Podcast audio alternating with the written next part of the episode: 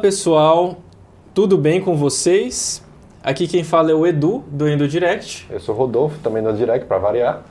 E hoje a gente já está na quarta vez que a gente está reunido aqui com a galera do Nefro Papers, mais especificamente com a Mea. E aí, Mea? E aí, pessoal, eu sou o Nefro Papers barra do Direct. já pediu música, já que É, ah, já, tá fazendo tudo aqui. Beleza, essa parceria aí que tem dado certo e tem gerado discussões muito ricas. Me sinto adotada por vocês. É, Vamos embora. simbora. Então hoje a gente vai falar de um tema que a gente não costuma ver sendo discutido por aí, mas acho que é muito importante quando a gente está pensando em raciocínio clínico e diagnóstico diferencial, que é sobre alterações eletrolíticas associadas às doenças endocrinológicas, às endocrinopatias. E aí a gente vai fazer essa discussão nefroendocrinológica aqui. Cada um vai trazer o que, que acha de mais importante, o que costuma ver na sua prática também associado às disfunções endócrinas, né? E o que, que você, como ouvinte, precisa ficar atento quando você encontra um distúrbio hidroeletrolítico no paciente com alguma suspeita de endocrinopatia. Eu acho que é um tema assim bem é interessante, mas é bem difícil também. Acho que são duas visões diferentes e complementares que a gente tem, né? A gente é chamado quando a suspeita não é uma causa endocrinológica, né? E na verdade eu acho que vale a pena a gente pensar como um todo mesmo. É interessante vocês trazerem isso, porque às vezes a gente nem pensa tanto no diagnóstico que vocês pensam e o contrário também acontece. É, e como a gente vai perceber no de- no decorrer do episódio, tem coisas que a gente consegue explicar aquele possível distúrbio né, hidroeletrolítico, mas tem coisas que ainda não é muito bem descrita na literatura. Então tenham paciência em alguns momentos, contenham as emoções. Isso. Às vezes acontece porque acontece mesmo, né? a gente não sabe até hoje Exato. por quê. Beleza, e aqui vai ser interessante essa discussão porque a gente vai mostrar o ponto de vista do endócrino, né, que geralmente a gente é chamado para excluir disfunções endócrinas, e o nefro geralmente é chamado para tratar ou explicar o que está acontecendo com aquele distúrbio hidroeletrolítico. Tratar quando possível, explicar quando possível também, né? E aí, pela nossa agenda, pessoal, começamos tentando explicar o que seria o sistema renina-angiotensina-aldosterona, não poderia ser diferente. A gente tem que falar um pouquinho para tentar explicar essas possíveis alterações. Em seguida, os principais distúrbios relacionados a esse sistema, a esse mecanismo, o hipoaldosteronismo, o hiperaldo. Em seguida, partimos para o diabetes mellitus, quais seriam as principais alterações eletrolíticas. Aqui a gente vai frisar mais sobre as emergências hiperglicêmicas, que é o que a gente costuma ver mais no dia a dia em pronto-socorro também. Distúrbio da tireoide, nós vamos focar numa patologia específica, que seria a paralisia periódica tireotóxica, e em seguida falar um pouco sobre o hipotireoidismo no seu estado mais descompensado e grave, que seria o estado mixedematoso.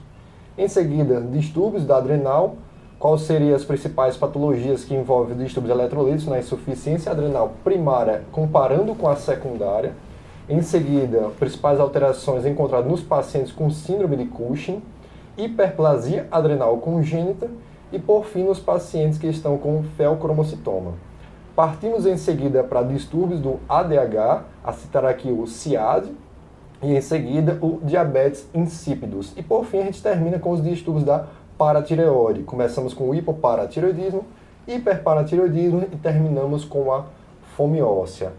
Então, como a gente citou aqui, Edu, a gente tem que partir do pressuposto que tem que se entender o sistema renina-angiotensina-aldosterona para tentar pelo menos explicar as alterações encontradas do sódio, também do potássio e tentar explicar alguns distúrbios ácidos básicos, né? Eu acho que nada melhor do que uma nefrologista Com certeza, nem vou me arriscar aqui. isso, gente? para tentar explicar um pouquinho como funciona a primeira fisiologia desse sistema. Brilha aí, né? Nossa, agora eu fiquei tensa. É difícil a gente tentar explicar de uma forma simplificada, na verdade, né? É, acho que pontos importantes para a gente saber. Quando a gente pensa em sistema renina-angiotensina aldosterona, lembra de sódio e potássio. Então, a aldosterona tem um, pa- um papel importante aí. Ela tem um papel de. Ela retém o sódio né, e excreta potássio. Então, acho que muitas das coisas que a gente vai ver nessas alterações se deve a esse papel principal da aldosterona. né? Então, o que, que eu espero quando eu tenho algum distúrbio daí? Se eu tenho uma, uma ação aumentada da aldosterona, uma, uma síntese é, anormal, né? Você tem um, um hiperaldosteronismo, por exemplo, eu vou esperar que essa ação seja aumentada. Então, eu tendo a ter muita retenção de sódio e tendo a ter muita excreção de potássio. Legal. Então, como a Meia já citou um pouco sobre o hiperaldo, a gente vai começar primeiro falando da deficiência, entre aspas, né, do hipoaldosteronismo. Aqui da nossa parte, Mel, o que poderia tentar explicar isso, eu acho que vocês também veem muito nessa parte, são doen é a doença renal do diabetes, né? Quando o paciente tem, acaba tendo uma redução da taxa de filtração glomerular, e ele pode ter um hiporaldo hiporreninêmico nesses casos e quais são as principais alterações eletrolíticas que a gente pode encontrar nesses pacientes aqui. Então a gente pensa sempre assim, paciente com diabetes que tem hipercalemia, né, que é uma marca registrada entre aspas, é essa questão do que a gente pensa em associação com a TR tipo 4. Então, diferente das outras é, ATRs, a ATR tipo 4, que é muito comum no diabetes, ela tem associação com hipercalemia. A gente pode ver hiponatremia, mas só lembrando que existem outros fatores aí na questão da excreção do sódio. Então, muitas vezes, esses fatores compensatórios. Uma característica muito mais comum é a hipercalemia do que a hiponatremia. Legal. Até porque muitas vezes esses pacientes, além da piora da função renal, é, podem ter outras fatores, outros viés que podem justificar uma hiponatremia, né? Pacientes que estão tá com retenção hídrica, Exatamente. diluição, medicações. Então, como você falou, é muito mais comum a gente pensar nessa hipercalemia. Isso. Hiponatremia é muito menos comumente vista. Marca registrada, acho que é hipercalemia mesmo. Beleza, Mé. E em relação a, ao distúrbio ácido básico, é, nesses pacientes, o que, qual que é o padrão que a gente costuma ver? A gente costuma, eles costumam cursar com acidose metabólica. Aí vem outras questões também. A gente vai avaliar, por exemplo, o grau de disfunção renal. Se ele tem uma disfunção renal mais importante, ele tem um motivo a mais para ter uma acidose metabólica, né? Mas a própria presença da ATR também seria um outro fator. Tá. E, Meia, fora a doença renal do diabetes, teria algum outro exemplo para o pessoal ficar atento, quem está nos ouvindo, para pensar Gente, diabetes é o mais comum, assim, é mais bem, comum, bem né? mais comum mesmo. Assim, Vocês me... costumam ver com anti-inflamatório, glomerulopatias, esse padrão também ou não? Pode não acontecer, comum. mas aí entram outros fatores para a gente pensar na, hiper, na hipercalemia, por exemplo, entendeu? Então, às vezes fica difícil definir isso como diagnóstico. Perfeito. Então, diabetes é uma coisa que nos chama muito a atenção. Né? Disparado, né? né? Tá certo. E então, resumindo aqui a questão do, do hipoaldosteronismo, né, a Meia ressaltou bem que o principal distúrbio que vai marcar aqui a deficiência da aldosterona, seja ela uma, um hipoaldosteronismo hiporreninêmico, eventualmente tem as causas que cursam com resistência à ação da aldosterona também, né? Isso a gente vê muito com medicação, tipo espironolactona, né? É, plerenona, tudo. Mas aqui o que a gente vai ver principalmente é a hipercalemia, associado ou não, né, aí é uma acidose metabólica, né, e, e a, a, o sódio aqui não vai chamar tanto atenção. Se você observar uma hiponatremia marcadamente importante, talvez seja até interessante a gente pensar em algumas outras causas de diagnóstico diferencial, como a gente vai falar mais para frente, a insuficiência adrenal. Só para a gente ressaltar essa questão do sistema angiotensina da aldosterona, a gente usa muita medicação que vai ter ação aí. Então, falo dos antipertensivos, como você falou mesmo, a questão da espironolactona. Então, às vezes a gente tem uma causa óbvia que muitas vezes a gente procura uma exceção, mas pode deixar o óbvio batido, né, passar batido. Então, tá atento sempre às medicações que o paciente está utilizando. É, eu acho que é importante o pessoal, quando ficar atento, pesquisar aquele padrão que está chamando atenção. Uma hiponatremia, mas que, que chama mais atenção é a hipercalemia, talvez uma acidose e que o paciente não está usando nenhum diurético, não está fazendo reposição de potássio, não está usando espironolactona. Opa, tem uma coisa que está chamando atenção aqui, né? Aqui Exato. Seria a grande mensagem de quando suspeitar aqui. É, e agora falamos do outro espectro da moeda, né, que é o hiperaldosteronismo. A gente vai começar então pelo hiperaldo primário aqui, Edu. O que é que você tem para falar para a gente aqui? Então, o hiperaldo primário, quem quiser ouvir mais aí, volte algumas casinhas e ouça o episódio de hipertensão secundária, que aliás era esse mesmo trio que aqui vos fala. Os, os três estavam nesse episódio. Se vocês nos aguentam, por favor, voltem lá. Volte lá. E em relação ao hiperaldo primário, que é o objetivo não é a gente ficar se estendendo falando de hiperaldo primário, que a gente já falou antes e acho que vale a pena um episódio só de hiperaldo primário, de tanta importância que tem aqui, mas como a gente já falou, é uma das causas de hipertensão secundária, né? É, eu acho que aqui a gente não pode esperar encontrar o distúrbio que a gente pensa imediatamente, né? A gente falou, a aldosterona ela faz o quê? Ela faz você secretar potássio, reter um pouquinho de sódio. Então, se você está com excesso de aldosterona, o padrão esperado seria aquela hipocalemia, né? Então, um paciente com potássio baixo, com hipertensão. Né? Mas é importante lembrar que, na verdade, é a minoria dos pacientes que tem hipocalemia, como a gente já falou, né? um terço mais ou menos que só vai se apresentar com hipocalemia. A gente não vai esperar o paciente fazer hipocalemia para a gente suspeitar desse diagnóstico aqui, tá bom? Beleza. Você ia chamar a atenção de uma coisa que esse dado é muito interessante mesmo, né? A gente tem, a gente estuda isso e já, já procura a hipocalemia que muitas vezes não surge. O que eu chamar a atenção é que às vezes com a dose baixa de diurético os pacientes apresentam hipocalemia, no caso do hiperaldo. Então, só um dado que é relevante. Sim, sim. A gente percebe essa hipocalemia mais marcante quando você tem um adenoma produtor, né? Mas uma lesão um pouco maior, você tem um excesso muito importante aqui, mas nesses casos que são mais leves, que você está no início da suspeita, o Edu falou, não é o comum você encontrar hipocalemia, por exemplo, um, hiper, hiperaldosteronismo bilateral. Não é o comum a gente encontrar essa alteração. Mas fiquem espertos aqui. Legal, Rodolfo. E aí você falou assim, causas de hiperaldosteronismo. Beleza, a primeira coisa é a gente dividir em primário e secundário. E tudo isso que a gente falou aqui do hiperaldo é por hiperaldo primário. Né? Então você tem um aumento da aldosterona que é independente da atuação da renina. Né? E aí a gente pode também ter o, o hiperaldosteronismo secundário, que é o hiperaldosteronismo hiperreninêmico, que ele pode estar presente aí em outras causas, como por exemplo a estenose de, de artéria renal, que é uma causa aí que frequentemente isso cai em prova, também eles gostam de cobrar esses conceitos, né, que você vê uma aldosterona alta com uma, uma renina também alta, tá? Existem outras causas também que estimulam a, a secreção de, de aldosterona, então a gente precisa lembrar, por exemplo, né, de hipercalemia, que vai estimular também a, toda a ativação do sistema renina-angiotensina-aldosterona, e também a própria, a própria hipovolemia, diuréticos, tudo isso vai causar hipovolemia e também ativar esse sistema. Então, a gente precisa sempre estar atento ao status volêmico do paciente, ao distúrbio hidroeletrolítico é, vigente naquela condição em que ele coletou o exame, tá? Para a gente saber interpretar corretamente a alteração. Então partimos agora para o pâncreas, especificamente falando sobre o diabetes mellitus descompensado, nas suas emergências hiperglicêmicas. Aqui que podemos encontrar o padrão é a hiponatremia, que muitas vezes é uma hiponatremia é dilucional, né, aqui. E aproveitando para falar nisso, é muito importante a gente fazer um cálculo do status do sódio nesse momento que você está com paciente né, com cetoacidose ou com estado hiperosmolar hiperglicêmico. E Edu, como é que a gente faz esse cálculo aqui?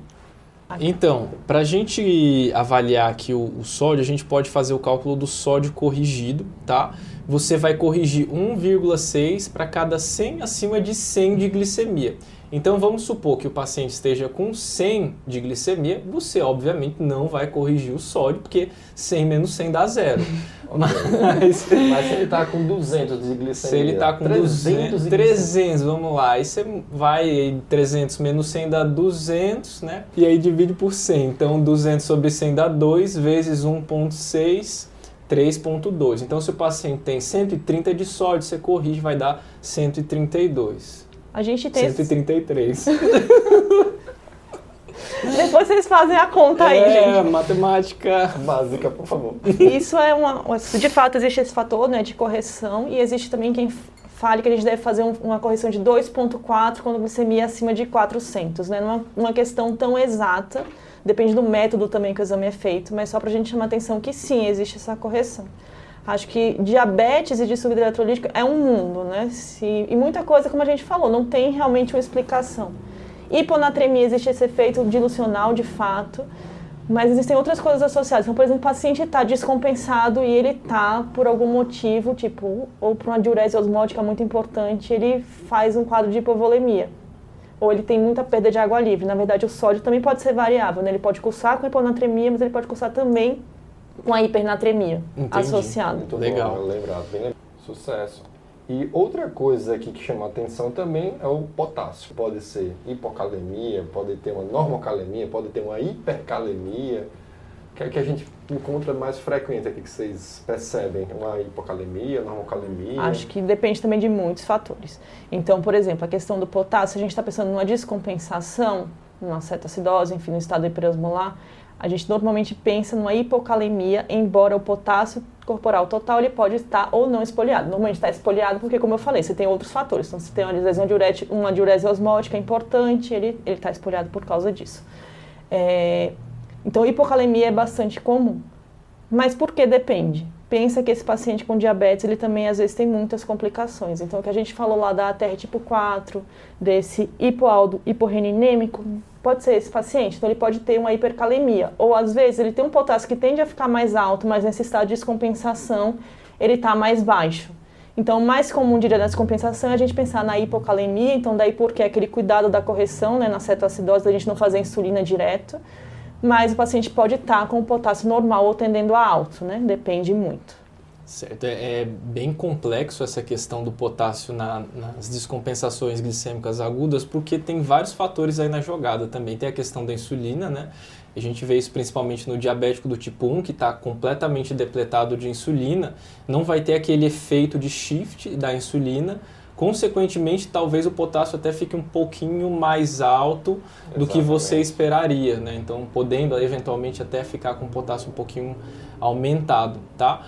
E no diabetes do tipo 2, você ainda tem algum grau de insulina circulante, o que não teria tanto esse efeito do shift, mas é importante lembrar que a, o próprio estado da cetoacidose, né, a acidose também vai predispor a hipercalemia. Então você tem vários fatores aí na jogada que interferem não só com o sódio, como a gente falou, mas com o potássio, com o fósforo. com... então... uma coisa que a gente nunca presta atenção, o fósforo, né?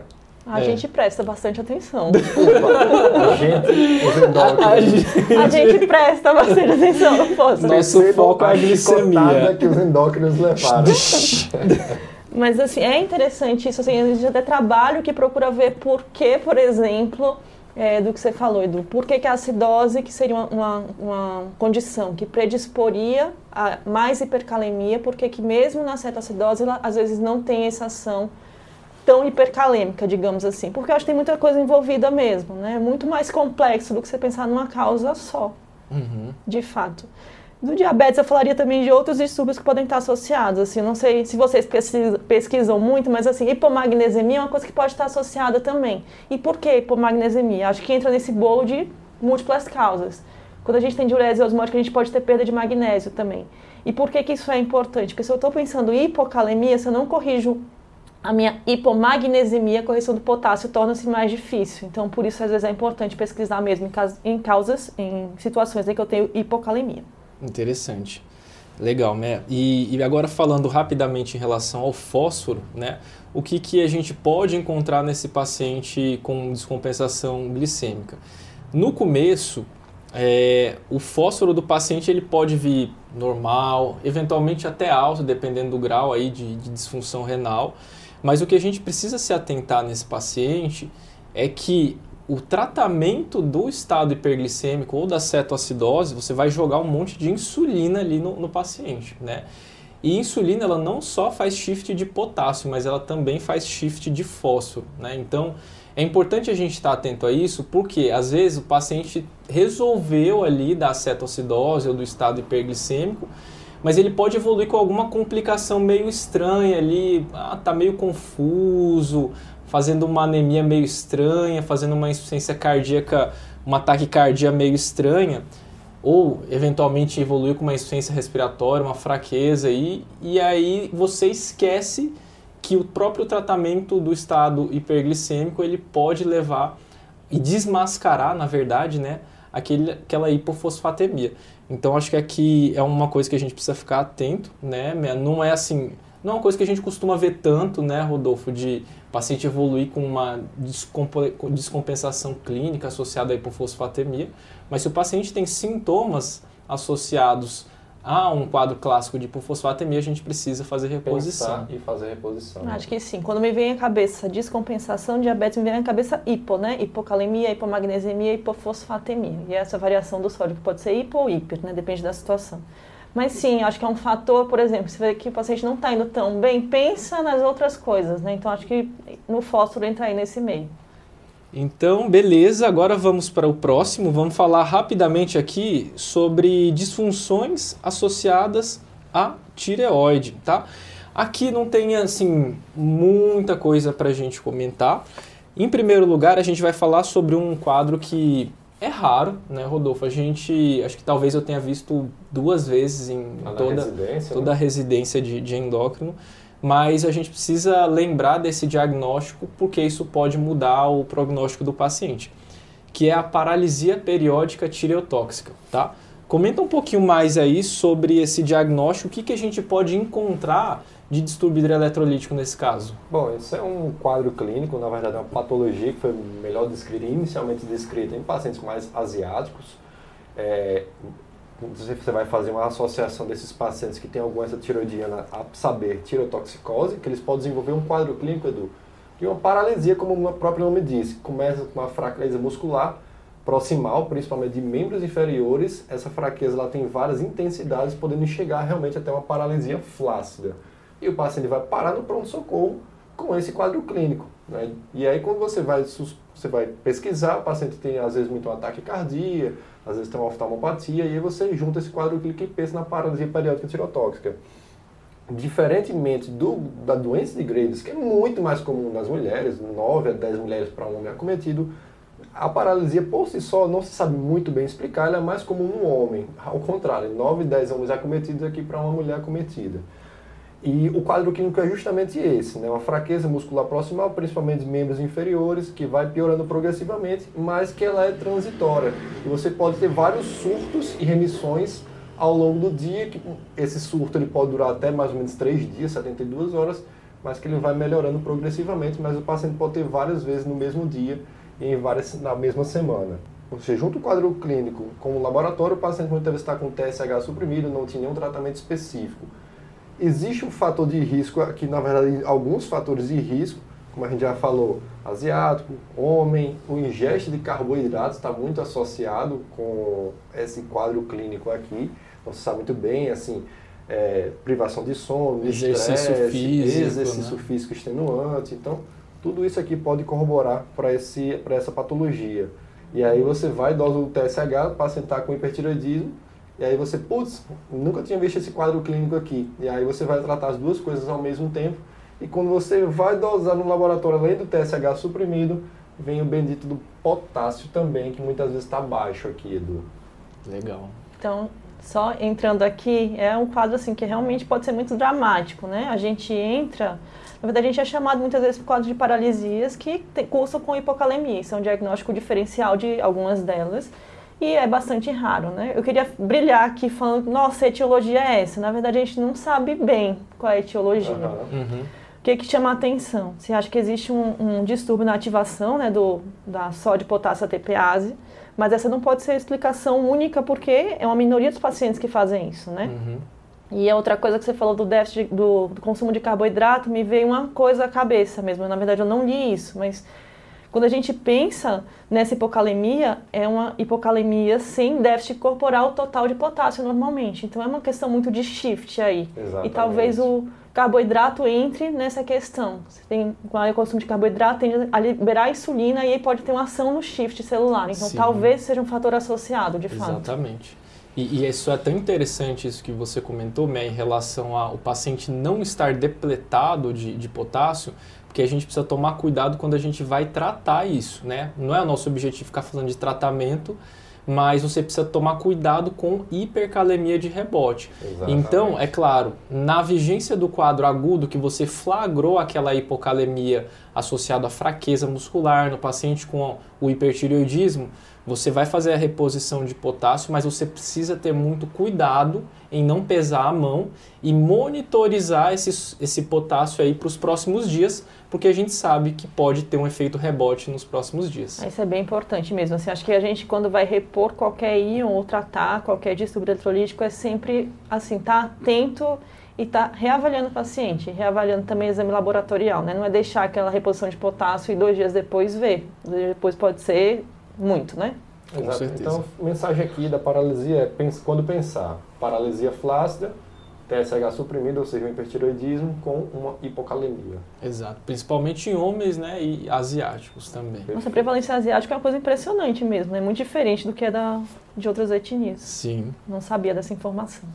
E agora falamos de um pouco do hipertiroidismo, agora vamos para o outro lado, né? O hipotiroidismo no estado mais crítico, que é o coma ou estado mixedematoso. Edu, qual é a principal ou as principais alterações eletrolíticas que a gente pode encontrar nesses pacientes? Beleza, Rodolfo. Aqui, quando a gente pensa no hipotiroidismo, a gente primeiro está falando de um hipotiroidismo franco, né? A gente não está falando de um hipotiroidismo subclínico, aquele TSHzinho ali meia boca com T4 livre normal. A gente está falando de níveis reduzidos de T4 livre e níveis assim francamente elevados de TSH. Por que isso? Né? Uh, o hipotireoidismo, o principal que a gente precisa pensar aqui é no distúrbio do sódio, a hiponatremia, tá? E isso acontece principalmente, assim, são vários os fatores que podem é, ter associação da hiponatremia com o hipotireoidismo descompensado, mas aqui a gente está falando assim de níveis de TSH acima de 50, tem lugares que colocam esse corte, e para ter uma noção, teve, teve estudo já que tentou correlacionar o nível de sódio com os valores do TSH. E encontrou aí que para cada 10 de elevação de TSH você tem uma redução média do sódio de 0,14.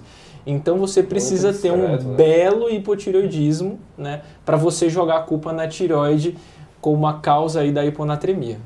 Coisas assim, a gente sempre quando pensa em, em transtorno dos distúrbios do sódio, a gente pensa na verdade em distúrbio de água, né? Então, na verdade é uma, uma, uma alteração que me impede ou dificulta a minha excreção de água livre, o que está acontecendo aí.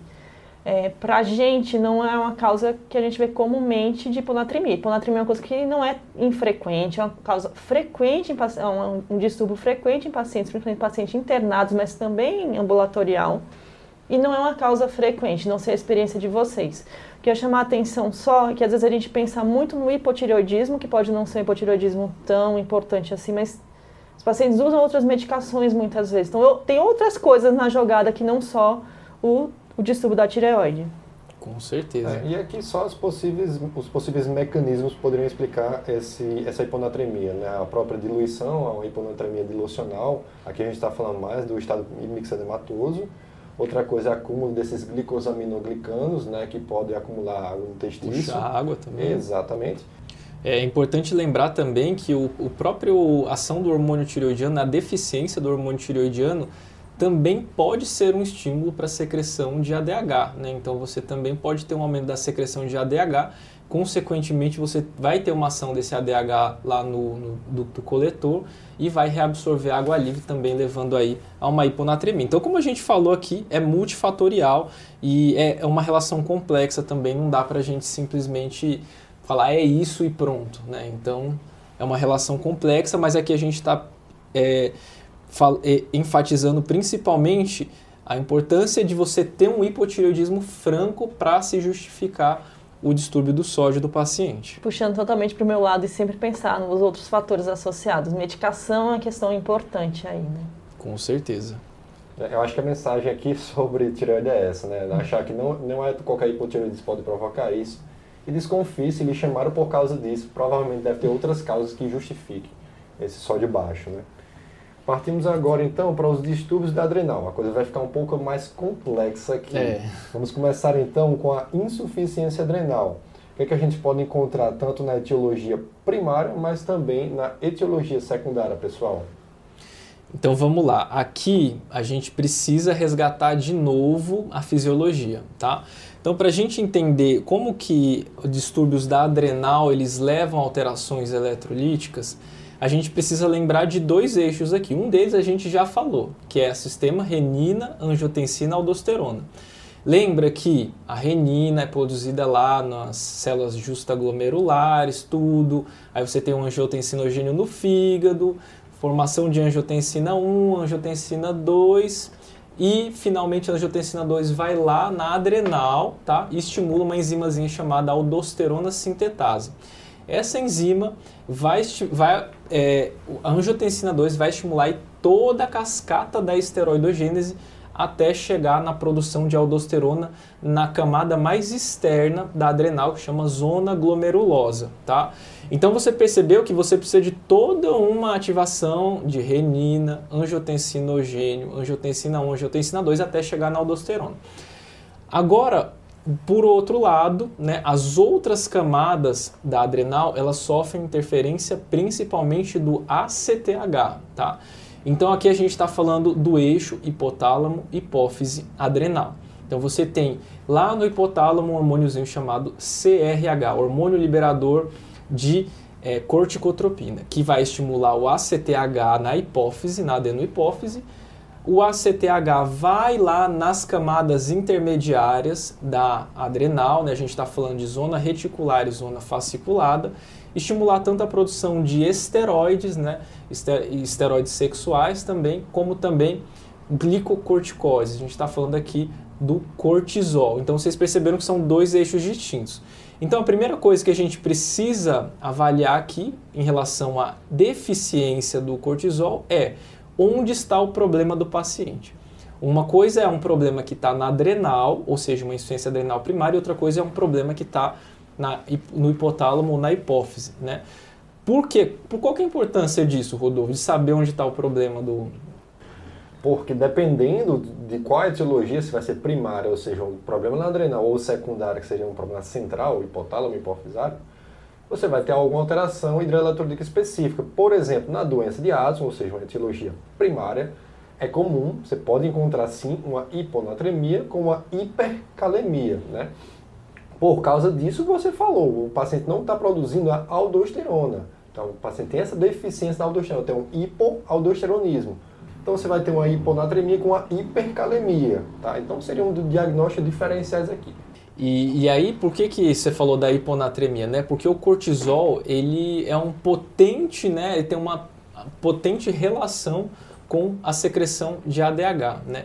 Na deficiência do cortisol, você começa a ter uma secreção aí compensatória de ADH, consequentemente o ADH vai lá, coloca canais de aquaporina, reabsorve água livre e faz uma hiponatremia também. Então, você, como você bem falou, um distúrbio primário da adrenal vai destruir todas as zonas, né? Então vai destruir glomerulosa, fasciculada, reticular. Consequentemente, você vai ter o déficit não só de cortisol, como também de aldosterona. No caso dos distúrbios centrais, então hipotalâmico, hipofisário, um tumor ali, uma cirurgia transfenoidal, radioterapia, qual o eixo que você vai ter afetado? O eixo CRH, CTH, cortisol, tá? Renina, angiotensina, aldosterona é outro tá eixo, fora. tá fora da jogada, mas, mas, né, é sempre importante lembrar que o paciente pode ter a causa que quiser para fazer hipercalemia. Então, assim, não quer dizer que quem tem uma insuficiência adrenal secundária não, não vai fazer hiponatremia com hipercalemia, Exato. tá?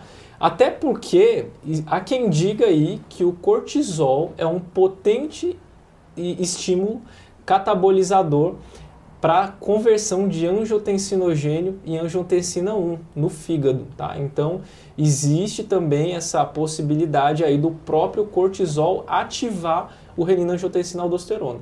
Então, a relação é um pouquinho mais complexa do que a gente imagina.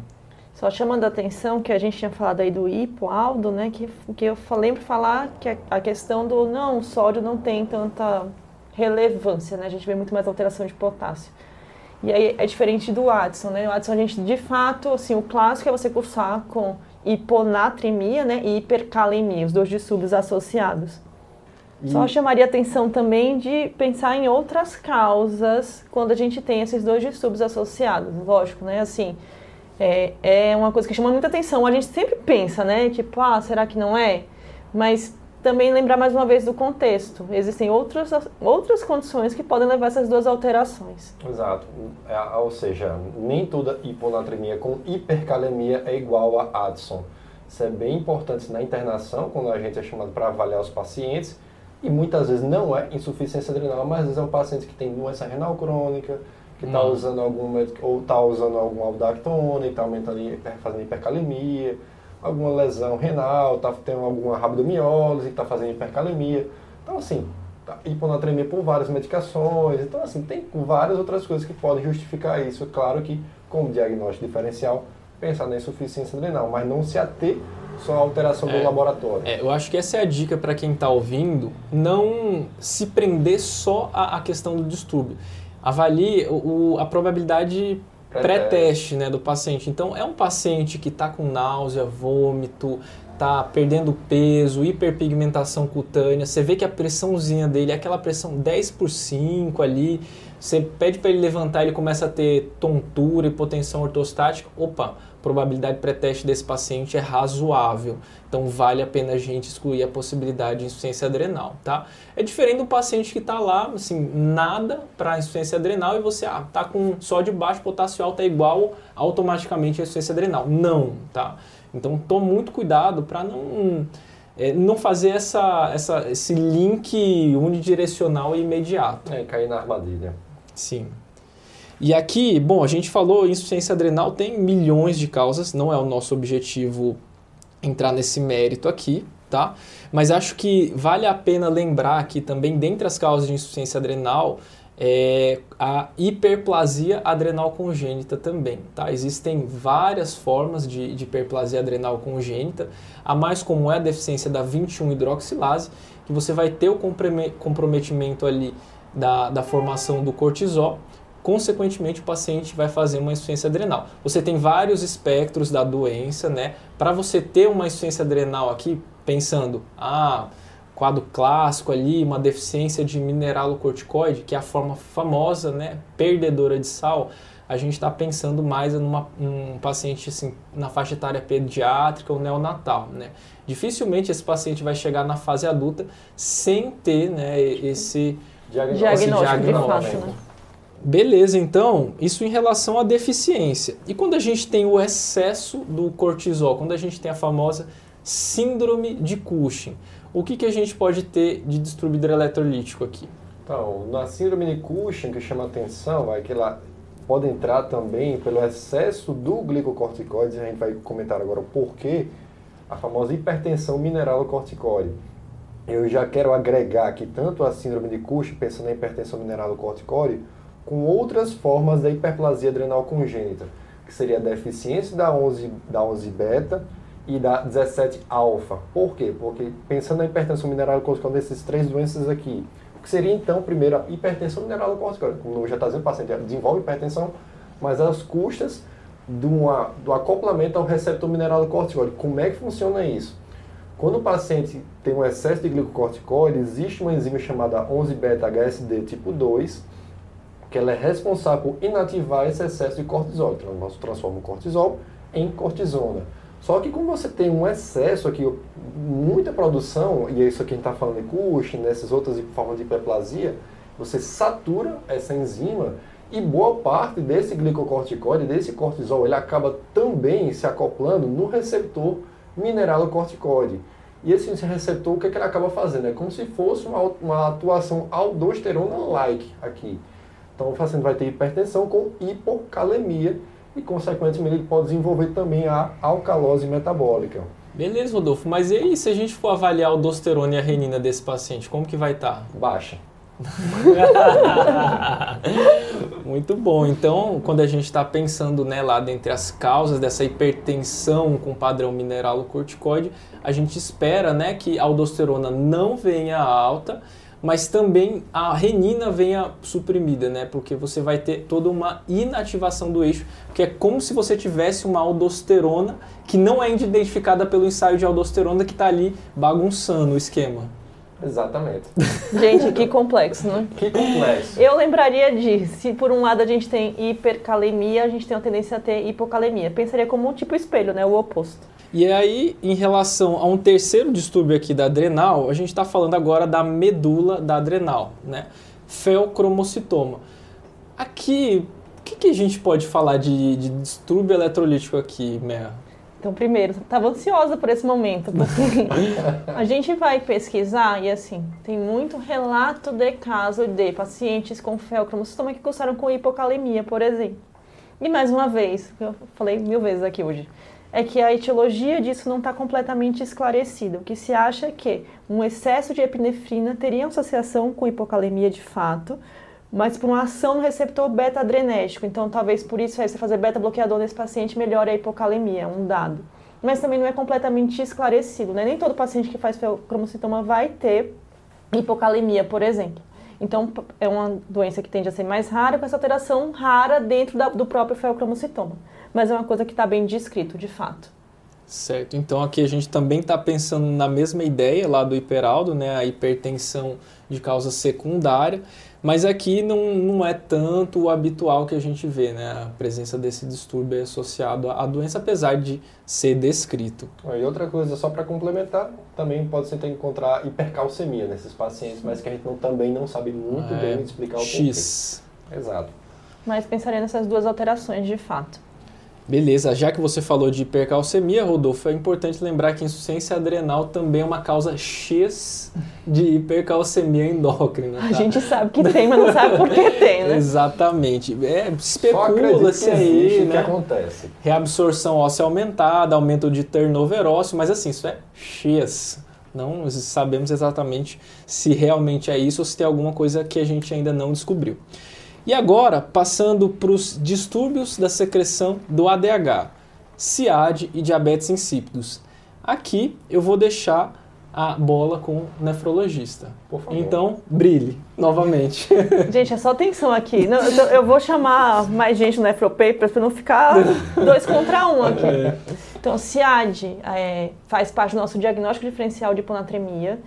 É, tem muitas causas. Lembrando que CIAD é sempre um diagnóstico de exclusão, né? Mas ele pode, ele de fato acontece. É, coisas importantes para a gente ver. Eu penso sempre na hiponatremia como um todo, né? Então a gente tem, sempre tem que avaliar medicação, qual o status volêmico do paciente, isso é outra coisa importante, até para dar o diagnóstico do, do CIAD, né? CIAD não é com paciente nem hipervolêmico nem hipovolêmico, é um paciente que está euvolêmico. Pensando em medicações associadas, a gente tem várias medicações são associadas à hiponatremia. Algumas mais frequentes, então estaria a questão de, de anticonvulsivante, por exemplo, são bastante frequentes. Em idosos, pensar também em antidepressivo. Então, inibidor de recaptação seletiva da serotonina é uma causa mais frequente em idosos também. Ele pode ser, por exemplo, paciente ambulatorial.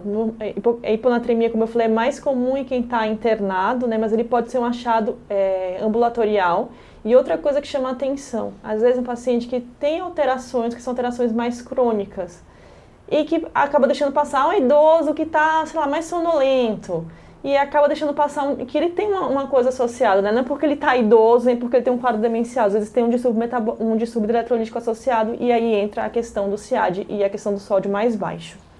É uma coisa que muda muito a questão de é, morbidade, né? Principalmente paciente idoso. Beleza. Né? E assim, o que a gente percebe é que tem várias causas que podem provocar ciado, né? Tumores, traumas. Então, Dor, né? E, e, é um padrão aqui, do ponto de vista cronológico, a gente espera encontrar depois desse insulto agudo ali 5, 7 dias depois, por exemplo. Ah, pós-operatório de neurocirurgia, 5, 7 dias depois. Claro, você pode encontrar um pouquinho antes, mas o padrão médio é em torno disso depois um trauma, só para a gente lembrar e ficar atento com esse padrão cronológico aqui. Isso. Isso. Às vezes a gente tem uma causa definida, como você falou, até tem esse evento, enfim, mas às vezes faz parte da investigação, como você falou de neoplasia, um paciente tem um sódio baixo, enfim, a gente vai descobrir que tem uma neoplasia associada causa muito pouco, assim, uma causa bem menos comum é a questão de porfiria também, né? Porfiria intermitente aguda pode cursar com hiponatremia também associada. Nossa, essa eu não essa sabia. Acabei de então, assim, aprender assim, dor abdominal com hiponatremia faz parte do diagnóstico diferencial, mas como eu falei, é muito raro, é uma causa muito rara. Boa, brilhou. Legal. E aí, Messi, você comentou que é um diagnóstico de exclusão, né? E a gente precisa excluir duas doenças endócrinas aqui que a gente já comentou, que são causas de secreção também de ADH de forma compensatória. Uma Exato. delas é o hipotireoidismo franco, descompensado, e, e a outra adrenal, é a insuficiência adrenal. Então, uma vez que a gente excluiu essas duas possibilidades aqui, aí beleza, a gente vai ir lá para o lado da CIAD, tá? E agora, falando sobre diabetes insípidos, né? Diabetes insípidos que nada mais é aí ou de uma deficiência da secreção de ADH ou uma deficiência de sua ação sobre o receptor no, lá nos rins. Então, é, a gente pode dividir em diabetes insípidos de causa central, quando você tem alguma doença que afetou lá a região do hipotálamo, da neurohipófise, né, que é onde você tem a secreção de ADH, ou você pode ter uma resistência à ação do ADH, que a gente chama de diabetes insípidos nefrogênio, tá? E aqui, o que, que a gente precisa se atentar de distúrbio hidroeletrolítico? Aqui eu acho que as pessoas lembram sempre de diabetes insípidos como hipernatremia, né? Pula uma certa etapa que é a primeira coisa que deveria ser a condição sine qua non para ter o diagnóstico é a poliúria, né? Então acho que as pessoas às vezes, ah, o sódio tá alto, é diabetes insípidos. Cara, como que tá a diurese? Exato. Então a gente vê muito isso, né? Chama a gente por diabetes insípidos, mas não se atenta à diurese do paciente. Então, a condição básica para o paciente ter diabetes insípidos é poliúria, né? Então, se o paciente não está poliúrico, eu acho que é melhor pensar é, em outras a causas. A probabilidade pré-teste é muito baixa de ser diabetes insípidos, né? E aí, Mel, o que, que você conta assim em relação a a, o diabetes insípidos, causas. Uma coisa que você falou que é muito importante mesmo, assim, para mim, diabetes insípidos faz parte da investigação de poliúria, no caso, né? É, se a gente tem hipernatremia, que é um paciente que não está poliúrico, mais uma vez eu voltaria atrás, assim, qual é o status volêmico desse paciente? Será que ele está super desidratado? Será que é um paciente que não tem acesso à água, por exemplo? Então, pensando assim, idoso internado é né, um fator de risco para esse paciente ficar mais hipernatrêmico. Extremos de idade, na verdade, né? Quem, bebês que não, não têm acesso à água e idosos também não têm acesso à água. É, de causas, citando principalmente o nefrogênico, né, que é mais o meu dia a dia, nossa, medicação, existe sim um, um idiopático, mas eu falaria de medicação. Então, não sei se vocês têm muita experiência nisso, mas assim, a questão do lítio, né? Uhum, uhum sim. Que é sim. Um, uma das medicações que podem estar associadas aí. Então, sim, pensaria, com certeza. Pensaria mesmo em medicação. Perfeito. E aí acho legal da nossa parte, né, que a gente vê mais no dia a dia, em relação às causas centrais, o que a gente vê muito mesmo é pós-cirúrgico, né? Então fez aquela cirurgia de ressecção transesfenoidal, a gente já tem o nosso protocolozinho sódio de horário, monitorizar débito, débito urinário é, de horário, balanço hídrico, para que qualquer alteração na diurese a gente já acende a luzinha vermelha ali, pensando no, na evolução com diabetes insípido central. E aqui eu acho que é interessante a primeira coisa, ressaltar que o primeiro sintoma que a gente precisa pensar para diabetes insípido é a poliúria, tá? E a hipernatremia é principalmente naqueles pacientes que não conseguem compensar a poliúria, que tem de alguma forma prejuízo do mecanismo de sede ou que está com rebaixamento do nível de consciência, né? Então, por exemplo, o paciente está poliúrico e está entubado, não tem acesso livre à água, né? Então ele não vai conseguir fazer essa regulação fina aí da, da sede, do balanço do sódio, né? Porque Eventualmente, esses pacientes também chegam para a gente no, no, ambulatório, né, Rodolfo, com diabetes insípido central idiopático, que em alguns lugares até coloca aí como uma segunda causa mais comum de diabetes insípido central. E esses pacientes eles chegam com sódio como? Normal, né? Às vezes até no limite superior a uns 145 de sódio, mas por quê? Eles conseguem compensar bebendo água, né? Então eles falam, doutor, eu não consigo dormir porque eu não paro de urinar a noite inteira e sinto muita sede. Bebo 10 litros de água todo dia, mas ele está conseguindo compensar ali. Então, acho que isso é, vale a pena ressaltar também quando a gente está falando de diabetes insípidos. E eu chamaria atenção, acho que vocês têm bastante prática disso mesmo, eu chamaria atenção para a quantidade absurda né, que esse paciente ingere. Então, não é normal alguém estar tá ingerindo 10 litros de água por dia, né? Sim, sim. E é o que acontece de fato. Né? A gente, em investigação também de enfermaria, a gente tem esse dado que é muito relevante. Né? Tem paciente que passa, sei lá, anos com um quadro de poliúria com um sódio que é ali no limite superior que nunca foi realmente investigado, porque às vezes é perguntar, tipo, quanto de água você está bebendo? Quando você faz xixi, né? Qual é a uhum. quantidade? Sim. Então, isso é um dado bastante relevante.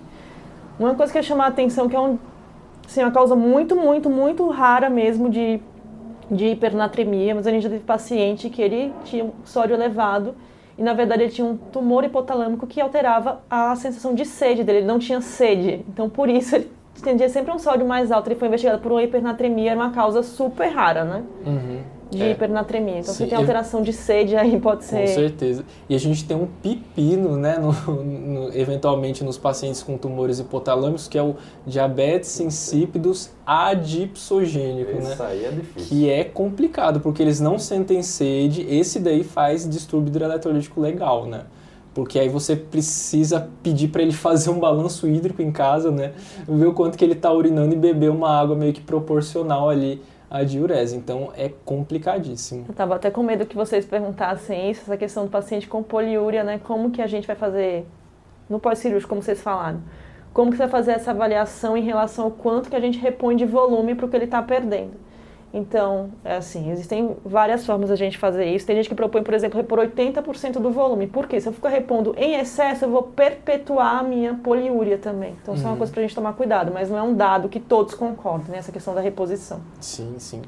E, e, acho muito importante também que a preferência né, para pacientes que estão acordados, vigio, tudo, é a via oral aqui, né? Então, lembrar que o melhor mecanismo compensatório aqui é a sede do paciente, né? Então não fazer o que a gente já viu, né, Rodolfo, do, do paciente. Não, ADH. é e não, não só isso, também é conter o paciente lá no pós-operatório de cirurgia transesfenoidal, né? Porque tá confuso porque o sódio aumentou. Aí contém o paciente Exato. morrendo de sede, né? Parece tortura, né? tortura isso daí. Cara, sede é um dado importante assim. A gente sempre, a gente é muito perguntado, né? Quanto se deve beber de água por dia? E depende, né? Tem situações, enfim, que fogem daqui. Tem situações que realmente exigem que a gente beba mais água, né? Mas eu acho que a sede é um dado importante do quanto você vai beber. Você vai beber o quanto você precisa ali, é, né? é um dado bem ali, relevante. Pô. A diabetes insípidos, hipernatremia pelo, pela deficiência ou resistência do ADH. Só lembrando especificamente do tratamento aqui do, do diabetes insípidos central, que a gente faz a reposição do análogo do ADH, do ADH. Se a gente pesa a mão, a gente faz fazer o que? Uma hiponatremia. É. Então, só lembrar disso aqui. Claro, não é o escopo da discussão, mas só que lembrar que se a gente faz uma iatrogenia pode, também com excesso, pode, pode ir de um extremo ao outro. Né? A gente não vai falar de tratamento, só queria chamar a atenção de uma é. coisa. Correção do sódio é uma coisa que a gente tem que tomar bastante cuidado, né? Pra gente não hipertratar mesmo, como você falou. Então, podem ter complicações neurológicas graves, tanto no tratamento rápido da hiponatremia quanto no tratamento rápido da hipernatremia. Boa. Boa. E então, sobre distúrbios do ADH foi isso. Então, por fim, vamos falar um pouco sobre distúrbios do, da paratireoide aqui, começando pelo hipoparatireoidismo, ou seja, a deficiência do PTH. Edu, o que é que a gente pode encontrar das principais alterações eletrolíticas nesses pacientes? Beleza, Rodolfo. Para a gente falar de disfunções da paratireoide aqui, eu acho que a gente precisa também dar um... Fisiologia fisiologia, beleza. Então a gente precisa lembrar lá das paratireoides, né, aquelas glândulas que estão ali atrás da nossa tireoide, em, geralmente em número de 4, e elas secretam esse hormôniozinho chamado PTH, que faz um ajuste fino aí, tanto do cálcio como também do fósforo, tá? Então, o PTH, qual que é a ação dele em relação ao metabolismo do cálcio e do fósforo? Primeiro, o PTH ele tem uma ação óssea, né? Ele, quanto maior a, a, o PTH, mais ele vai estimular a reabsorção óssea e reabsorver cálcio ali do osso, né? No sentido de aumentar a calcemia. O PTH ele também tem uma ação lá nos rins, né? Então ele tem uma ação fosfatúrica. Então ele vai fazer perder fósforo pela urina, consequentemente abaixar os níveis do fósforo. O PTH ele também vai ter uma ação no sentido de ativação da vitamina D, formação da 1,25-hidroxivitamina D, que vai ter um papel ali de fazer a gente captar mais cálcio e fósforo também a nível de trato gastrointestinal. Resumindo, é grosseiramente isso. Se você tem uma deficiência do PTH, o que, que você vai ter? Você vai deixar de perder fósforo na urina, consequentemente você sobe o fósforo. Okay. Você vai fazer o que? Você vai deixar de reabsorver o cálcio do osso, consequentemente você vai ter o que? Hipocalcemia. E também você vai deixar de é, ativar também a vitamina D em 1,25 vitamina D e consequentemente você vai reduzir a sua absorção de cálcio e fósforo por via gastrointestinal. Então, resumindo a ópera, você vai ter um padrão de hipocalcemia com hiperfosfatemia. Beleza? Beleza. E, Meia, falando agora também do outro extremo agora, né? O hiperparatiroidismo, ou seja, quando você tem uma secreção alta ou inapropriadamente normal do PTH para aquela situação do cálcio. O que, é que a gente poderia encontrar de alterações? Nossa, então assim, eu acho que hiperpara a gente tem várias situações, né? Existe o que a gente chamava de hiperpara secundário, que para mim não quer dizer muita coisa, porque ele pode ser secundário, por exemplo, a deficiência de vitamina D. E existe o que a gente chama da doença mineral e óssea dentro da DRC, né? Que é uma coisa bastante complexa. Só isso aí eu acho que dava um novo podcast. É, o que eu chamaria atenção no caso do hiperpara, sempre, sempre pesquisar realmente deficiência de vitamina D, é uma coisa que a gente sempre tem que estar atento. Por quê? Para não tratar erroneamente, né? Muito mais fácil repor uma vitamina D do que fazer, por exemplo, uma formativa da vitamina D, que seria o calcitriol, ou pensar em sinacal 7 e outras coisas. Me chama a atenção se a gente pensa é, em deficiência de vitamina D, a questão do cálcio. Então, a gente sempre analisa cálcio e fósforo associados, né? Na deficiência de vitamina D, eu tendo a esperar um, um cálcio mais baixo mesmo, o fósforo também não tende a ser elevado, né? Quando eu tenho a questão da doença, da doença renal crônica, principalmente em fases mais avançadas, eu tenho, tendo a ter um cálcio também mais baixo, então isso chama atenção, e um fósforo mais alto. O que acontece? O PTH de fato é um hormônio fosfatúrico.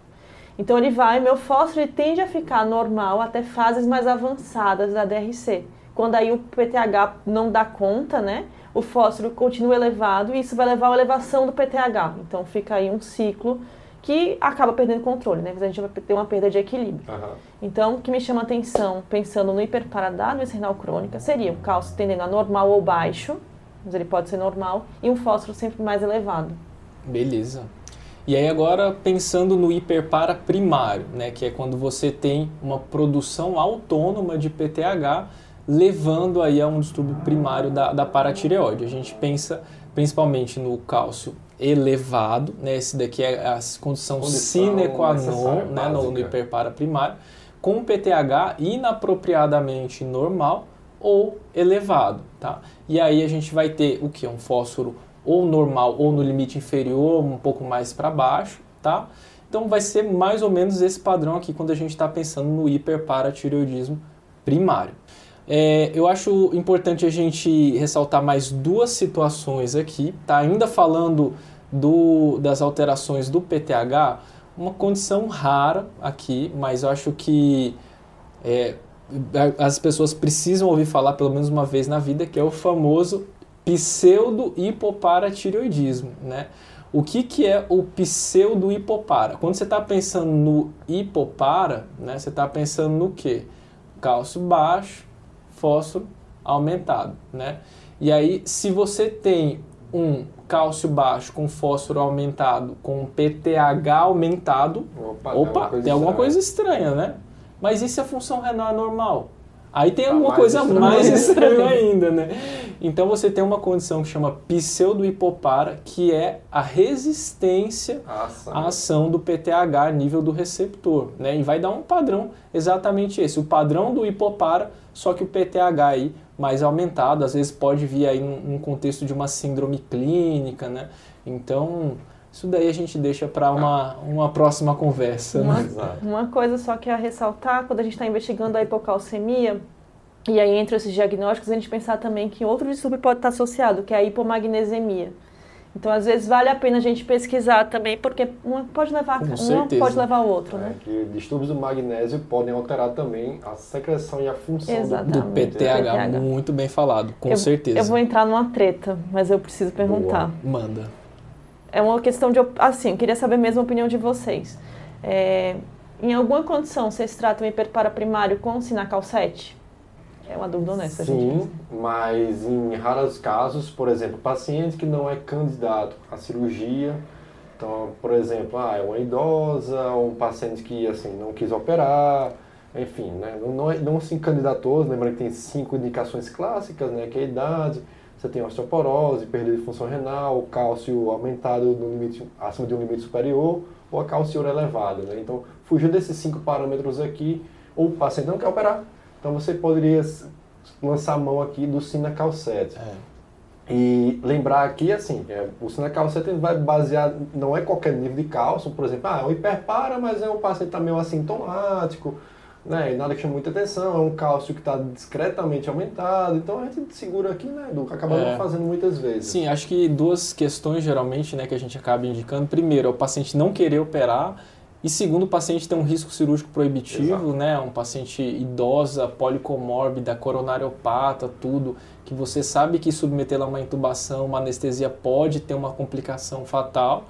E, e principalmente isso, né? Eventualmente naqueles pacientes em que você tem uma dificuldade cirúrgica muito grande, né? Então você já sabe que ela tem um hiperpara, beleza, cálcio alto, PTH normal ou um pouco aumentado, mas em que você de forma alguma conseguiu localizar cirurgicamente as paratireoides, já tentou fazer uma exploração ali, tirou as paratireoides tudo, mas não resolveu. Talvez esse paciente ele se beneficie também, né, do Sinacal 7 para você ter um controle clínico ali dos níveis do cálcio. Não, não, não, queria comprar essa treta, não, mas assim, a gente vê com alguma frequência, às vezes mandam pra gente como se fosse um hiperpara secundário, que na verdade é um hiperpara primário, né? Então a gente vê com alguma frequência e rola pelos corredores da nefrologia que o Sinacal 7 é a PTX química. Então assim, a gente usa, né? Entendi. Mas é. realmente seguindo tudo isso de, que vocês falaram de recomendação, é que isso já foi alvo de muitas discussões. Uhum. É importante lembrar também que o Sinacal 7, até o momento, nenhum estudo mostrou melhorar prognóstico ósseo, né? Então, ele não muda risco de fratura, perda de massa óssea, então ele vai dar uma palhada mesmo no, no nível do cálcio, né? Mas quando a gente está pensando em desfechos ósseos, ele não é uma opção interessante. A gente ainda precisa continuar o nosso tratamento aqui para aquele paciente que tem osteoporose. É. E também não é fácil o uso, né? Assim, dá muito efeito. Muita náusea, nossa senhora. Então, até as Principalmente doses mais elevadas, né? A titulação é meio complicado também. Exatamente. Mas, respondendo à treta, sim, fazemos em alguns casos Em alguns casos muito especiais. Essa endocrinologia só ganha pontos comigo, gente. E aí, para terminar, vamos falar também do espectro da, dos distúrbios do metabolismo ósseo, que é a fome óssea. Aquele paciente, por exemplo, que teve um hiperpara, carcinoma de paratireoide, foi submetido à cirurgia e no pós-operatório o residente, o endocrinologista não ficou atento, o paciente acabou desenvolvendo alguns distúrbios eletrolíticos. E quais são, pessoal, que vocês acabam percebendo aqui na fome óssea? Assim, eu costumo pedir fósforo, né? Acho que é um dado relevante aí é, a gente tem que estar atento a duas coisas, né? Que no, nos pós-operatórios, a questão do cálcio e do fósforo. E muitas vezes a gente tem que repor em doses elevadas a, o cálcio, né? E aí entra mais uma vez o porquê que a gente vai medir os dois associados. Lembrando que um está muito relacionado ao outro, né? Então a gente tem que ter atenção aos dois. Por que, que eu falo isso? Às vezes a gente tem, é, um, tem muita angústia, por exemplo, ver um fósforo baixo e não está atento quanto está o cálcio dele. E daí por isso, acho que a gente tem que ver os dois, para a gente não, não fazer uma iatrogenia de fato. Não sei qual a experiência de vocês com fome óssea, assim, até gostaria de saber como que são os, os pós-operatórios. Por que, que eu falo isso? Porque dependendo de quanto seja o PTH inicial, a gente pode ter casos muito graves que seja difícil de sair, né? Então, um tratamento precoce, assim, muito atento, é bem importante aí. Certo. É, em relação à, à fome óssea, a gente sabe né, que a probabilidade do paciente fazer fome óssea é maior quanto maior os níveis de PTH pré-cirúrgicos, né? É, você pode ter uma ideia ali da probabilidade também pela fosfatase alcalina, ela pode te dar alguma dica do quanto que esse osso aí está ávido por, por cálcio e fósforo, mas a gente vê principalmente naqueles casos, né, Rodolfo, carcinoma de paratireoide, uma coisa é um que assim, tem, tem certeza que vai fazer no pós-operatório, óssea, né? E aqui chama atenção porque a, cai tudo, né? Cai o cálcio e cai o fósforo também, diferente do hipopara pós-cirúrgico, que a gente vê o cálcio baixo, mas o fósforo vai lá nas alturas. Eu gosto de pensar com a avidez do osso mesmo. O osso está ávido por, então daí por isso que tem essa queda tão abrupta, né? Que pode ser uma queda bastante abrupta. Não sei se é uma treta também que eu vou entrar, mas é a questão do quanto de cálcio se faz de, de reposição. Porque eu acho que às vezes a gente faz uma reposição muito mais, assim, uma dose muito mais elevada do que pensando fisiologicamente seria o adequado, né? Mas às vezes a gente precisa de dose alta de cálcio. E já entra, por exemplo, com um calcitriol aí nesse momento. Pode ajudar bastante. Beleza. O que chama a atenção é que às vezes assim, o paciente faz uma fomiose muito grave, ele precisa de reposição de cálcio venoso, né? Pelo, pelo menos nos momentos pós-cirúrgicos iniciais. E o ideal é a gente tentar transicionar logo para a via oral. Perfeito. Com certeza. Até para ele poder ir de alta. Chamaria a atenção para outra coisa também é que é, calcitriol em excesso pode estar associado a nefrocalcinose em paciente que tem função normal e que pode evoluir com nefrocalcinose se a gente mantém doses muito elevadas. Então, nossa conduta acaba sendo a gente tratar pro às vezes limite inferior, mas que ele fique assintomático. Boa, com Isso certeza. É um... A gente também Exato. segue esse, esse mesmo é, Tem muita gente que se apega ao calcitriol, então taca a mão nele, né? Taca ali pau. Isso, e acho que aí é, é, ir com calma. Vocês pegarem lá no ambulatório e falarem, não, vamos dar uma ajeitada aí nesse camada de cálcio e calcitriol. Sim, exatamente, né? E pensando aqui, né, igual você falou, a gente tem uma meta ali um pouco mais frouxa, né, um limite inferior ali, um 8, 8,5 de cálcio, a gente está tranquilo, no paciente assintomático, principalmente, a gente está feliz ali. Exato. Quais são as metas laboratoriais do hipopara? Cálcio próximo do limite inferior e fósforo próximo do limite superior. Ninguém quer também deixar nada no, dentro da faixa de referência aqui, não. Exato. Bom, então foi isso. Falamos aí de distúrbios hidroeletrolíticos associados a praticamente todas as glândulas. Se você chegou até o final, parabéns. Meus parabéns, viu? Porque você é um guerreiro. Então, a gente só não falou dos distúrbios hidroeletrolíticos associados a outras glândulas porque não tem mesmo, né? Então. tem coisa que a gente não sabe, né? Mas tem coisa que não tem mesmo. É. Então a gente não falou de hiponatremia associado ao hipogonadismo porque. Não precisa que não tem. Nenhum tem isso. Então. Não, falando sério agora, a gente passeou aí pelos distúrbios principais, tudo. Espero que, que vocês tenham gostado da, da nossa discussão. Lembrando aí de seguir o pessoal lá do Nefropapers, ativar as notificações, avaliar a plataforma do pessoal e também do Endo Direct. Dá-lhe like para todo mundo. Dá cinco estrelas para nós aí, segue nós também. E compartilhe com seus amigos, seus inimigos também, o Instagram do... Propaganda é sempre válida, gente. Exato. Do Nefropapers e também do Endo Direct. Pessoal, um abraço a todos e até a próxima. Meninos, muito obrigada mais uma vez. É sempre bom estar com vocês. Muito obrigado também, obrigado a todo o pessoal do Nefropapers e é sempre um prazer inenarrável fazer essa discussão aqui. Imensurável. Com... Nossa Senhora. Então até o próximo, né? até o próximo. Esse podcast tem o objetivo de educação médica. As informações aqui prestadas exprimem as opiniões dos seus integrantes no momento da gravação. Não esqueça que a medicina é uma ciência que muda constantemente. Não utilize as informações ouvidas aqui como conselhos médicos para si ou para outros. Em caso de necessidade, procure opinião médica direcionada.